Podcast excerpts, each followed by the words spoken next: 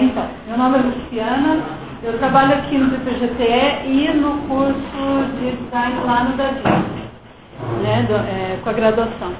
E aí, é, eu trabalho com teoria da cor. Aqui no PPGTE eu não consigo, ainda não consegui tirar a cor do status de coadjuvante, assim, das, das minhas pesquisas, né? Eu tenho mais pesquisado arte, tecnologia, imagem técnica e tal. Então eu tenho aproveitado, como o doutorado era também coadjuvante, mas apaixonante, né? Coisa de estudar a cor, eu tenho aproveitado a, a, o preparo das aulas mesmo, o contato com os alunos, a interação né, com, os, com os alunos, desculpa, é, para desenvolver alguma pesquisa em relação à cor. É, cor e arte, cor e design. Né? Por quê? Porque é, eles chegam, os alunos chegam, ou eu tenho visto muito é, já em, em, em, gente que está produzindo né, artefatos e produzindo design mesmo. Né? Eu tenho visto a cor ainda como um coadjuvante. E tem um, um, uma coisa que me incomoda bastante, né? Ou ela é considerada, sobre dois aspectos assim, graves, é, no meu entender, né? Ou ela é considerada como uma tendência, né? Então aparece um monte de, de garrafas térmicas, como a Marinês é, mostrou, em liquidação, todas com a cor da tendência. Assim, né? Então é verde limão ou é laranja, né? Porque é, é, o sentimento é eu vou colocar a cor da tendência e ela vai a, acabar melhorando ou suprimindo uma série de, de deficiências ou de contatos que eu não fiz ou de estudos que eu deveria ter feito e não fiz e tal. Ou então, ela é encarada como uma coisa assim, que desce do, do céu, né, dá uma tremida e eu vou dar cabo de tudo o que eu não fiz até aqui no projeto. Né? A cor vai acabar é, solucionando tudo, vai amalgamar como se fosse um riacho entre as pedras, assim, né? E aí isso me incomoda bastante. Eu queria interferir no jeito que as pessoas levam desde, porque eu dou, eu dou aula nos primeiros semestres, né, para ser, mais específico no segundo né, semestre. Então eu queria trazer né, essa, essa questão à tona e colocar a cor como um, um um jeito da gente visualizar essa dinâmica cultural e também é, incutir na cabeça da, das pessoas que estão fazendo projetos de design que é, ela pode interferir com mediação também das pessoas, né? Então eu, eu propus esse, esse artigo que eu escrevi aqui nesse livro né, como reflexões iniciais porque é um caminhão de coisas. Né? Quanto mais eu estudo, mais tendo a estudar. Né? Por que, que eu escolhi a cor vermelha só?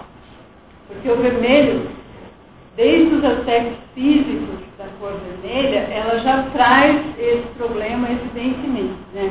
Quimicamente fisicamente, a cor vermelha não é primária. Eu ainda consigo dividi-la em magenta e amarelo. Né? Mas se a gente for sair por aí perguntando, isso é um absurdo, né? Principalmente pra gente aqui, né? Imagina que é vermelho, como assim não é primário, não é? Vermelho é tudo, né? Vermelho é, é a essência de tudo, é, é, tem até em alguns idiomas e vermelho quer dizer colorido. O significado do vermelho é o colorido em si, tudo, né? Então já tem essa controvérsia desde o início, né? Tá, para isso eu não trouxe muitos slides, não. Eu só vou mostrar rapidinho, assim, pra gente logo para as discussões. Né? Pra, é, em sala de aula, o que eu trago são vários aspectos. Né? Então, os físicos, que é bem facinho de conhecer, porque são mais práticos, né? Geralmente as pessoas estudam bastante, até o ensino médio, né? Como é que eu vejo a cor vermelha, ah, tá batendo a luz, tá vindo para mim, tá acontecendo. Trago também os fisiológicos, né, como é que meu olho vê e tal. Quando eu chego nos simbólicos, aí eu tentei estruturar de três maneiras, só para abrir um pouco, né? Porque todo mundo já traz um aprendizado simbólico de casa. Assim, né? Se eu estou inserido numa cultura, se eu estou vivenciando e trocando, eu já sei que o vermelho é sedução, que não dá para usar um vestido vermelho até aqui, até lá embaixo. O vestido vermelho tem que ter um decotão aqui, um decotão ali, por quê, né?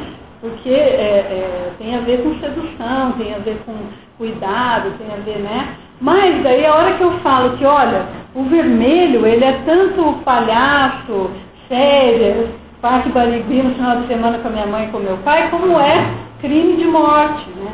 E o que é que faz essa diferença, né?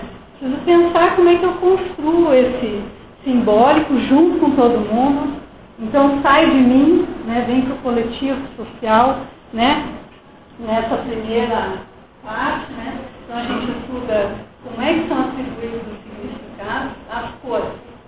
Infelizmente não dá para falar dos, dos artefatos do mundo, a gente acaba é, misturando, mas enfim, é direcionar. Depois depois, é, é, muitos, muitos é, alunos né, me falam, ah, professor, é muito simples, né? É só eu comprar um dicionário de cor. E eu resolvi o meu problema. Se você não está acreditando que eu sei o que significa vermelho, então eu vou comprar um dicionário. Né? Eu ter um dicionário do lado é muito bacana, porque são os significados cristalizados em num momento determinado da dinâmica né, cultural, num momento determinado. Mas isso não, resolve o problema. Porque lá vai aparecer, vermelho é palhaço, é o nariz do palhaço, é, e vermelho é crime de sangue. E o que é que eu faço agora? Né? Então eu mostro a eles não só o dicionário, como é que está, o verbete lá do dicionário, o que significa o vermelho, como algumas mitologias. Na verdade eu mostro uma só, mitologia dos orixás. Né? Aí eu trago os orixás pra, pra, leio alguns arquétipos, né? E todos eles têm que dizer que cor que é aquele sujeito, né? Então aí a hora que é, eles se flagram assim, falando a cor e acertando a cor que é atribuída àquele determinado orixá, né? Aí fala, puxa, mas eu nem sou do candomblé, né? Nem, nem vivencio isso. Como você não vivencia isso? Você vivencia isso, é por isso que você soube que cor que era é, atribuído àquele determinado, né? E aí também não resolvi, porque a cor tem determinado significado, mas quando eu atribuo esse, essa cor a determinado objeto, ou como eu estou dando aula para design de móveis, eu vou dar exemplos em ambiente, né?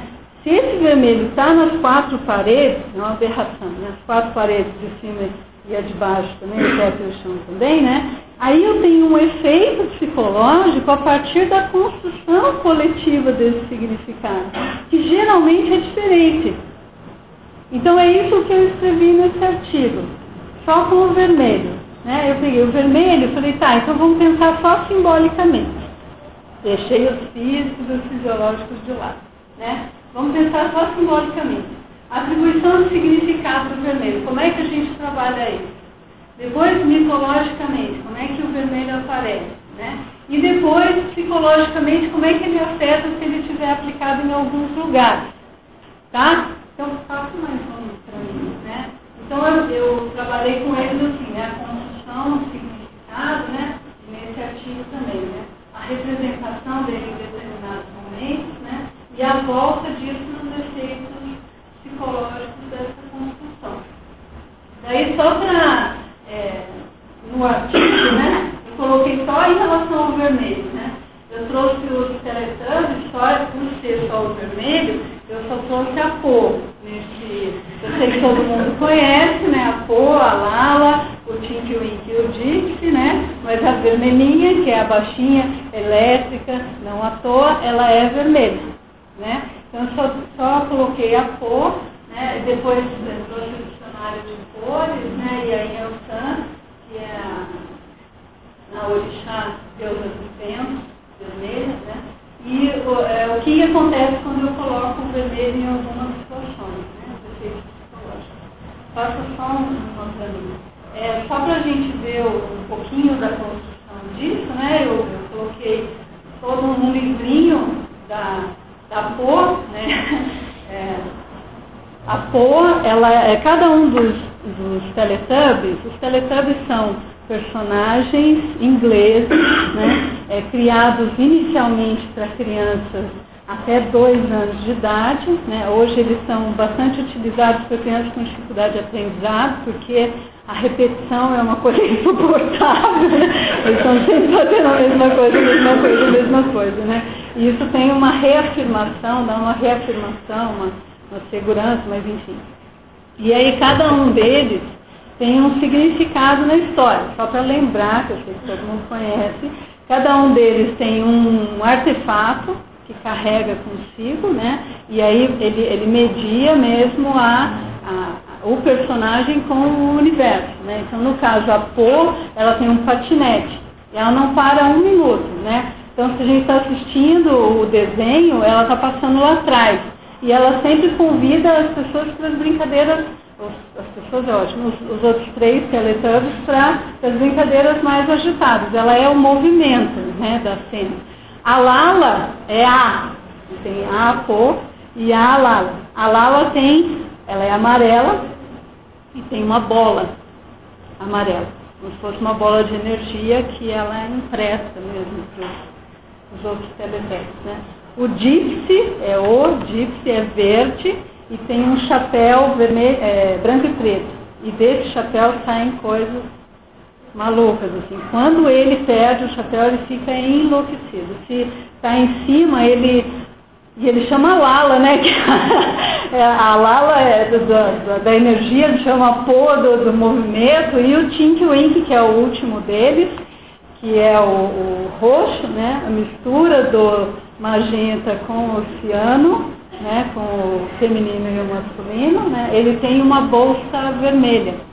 E ninguém sabe o que tem dentro dessa bolsa vermelha. Ele não mostra para ninguém, ao contrário do, do disse o preto no branco, né? Ele sempre mostra para as pessoas o que tem dentro do chapéu. O Tink que é ao contrário. Aí, o que, que a, a, ideia é mostrar para as pessoas como se você estiver lendo um livrinho como um vinho como esse, né? Como você já está passando o significado para essa criança de dois anos. Assim. Como você está re ir ficando isso e reconstruindo só de ler, né? Vou mostrar só duas páginas para. É, esse daqui é o convite. Né? Ela está fechada assim, você abre a cabecinha dela para cima e os pezinhos para baixo. Né? Aí vem a ver o livro da cor vermelha de cor. Ela é minha cor vermelha, né? Então eu vou mostrar como é a minha cor vermelha para vocês. Né? Essa aqui é a primeira página. Então ela aparece, todo mundo já sabe que eles sempre são assim, olá, né? Olá, venha ver outras coisas vermelhas. O menino usa um lenço vermelho, não é? Tanto faz, menina ou menino usa o vermelho. Né? E aí ela marca o que eu devo observar. Vermelho. O vermelho marca a pessoa. Né? na plateia marca a pessoa que está de vermelho. E todo mundo aqui sabe que uma marca do professor em caneta vermelha é uma marca na alma da gente para sempre, né? Olha aí, ó, ó agenda vermelha, né? É uma marca, né? Ah, todas as coisas vermelhas são apetitosas, né? Todas as coisas vermelhas são apetitosas. E aguçam o que é um efeito psicológico a partir da construção desse significado. Cerejas vermelhas estão penduradas no galho. Olha as cerejas vermelhas que estão ali. Não tem como não ter vontade de comer. Coisas que precisam ser imediatamente identificadas e gerar ação. Né? Então, cuidado, pare, né? Venda sobre prescrição médica, que não adianta muito. Pare o carro no sinal vermelho, ou pare. É, Aí é para eu identificar no meio de todas as outras coisas, por isso que eu não acredito que o vermelho é cor, não é cor primária. Ela sempre é a primeira que se destaca dentro de todos os outros. Então, para eu achar, você consegue ver a estrela do mar vermelha? É claro que eu consigo ver a estrela do mar. Não é porque é uma estrela, é porque ela é vermelha. Marca pessoal marca e a felicidade, não sei o quê. Dá para voltar lá no, no início, porque eu não estou. É, no início, nós estamos falando um pouquinho.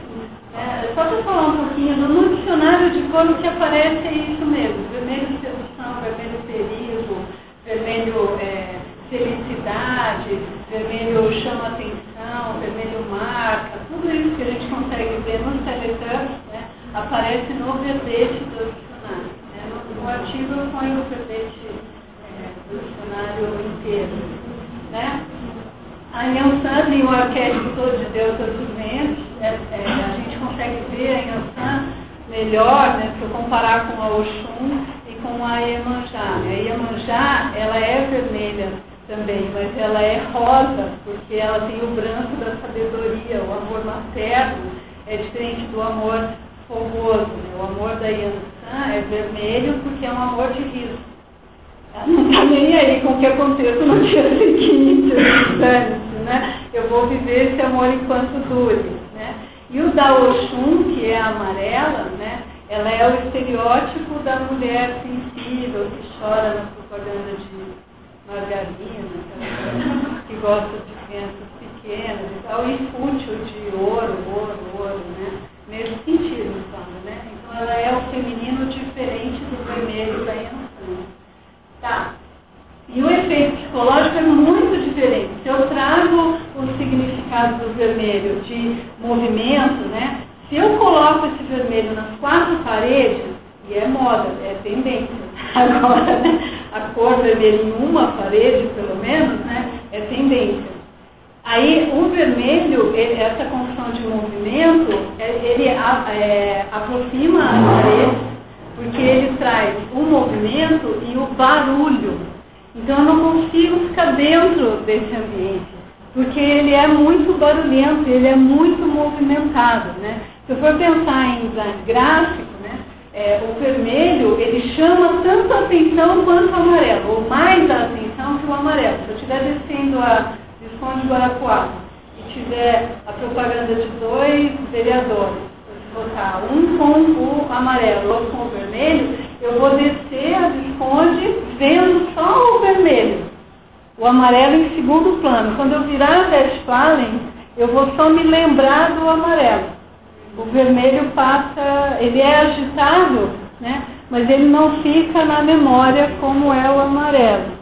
Então, é, o efeito psicológico disso é um agito, uma dinâmica muito forte, mas né? Então, enfim, a ideia de, de é, são reflexões iniciais porque é, é, uma cor e um dos aspectos. Né? Se eu juntar isso com a questão fisiológica, com a questão física, né? eu, eu gero uma complexidade de pensamento maior ainda.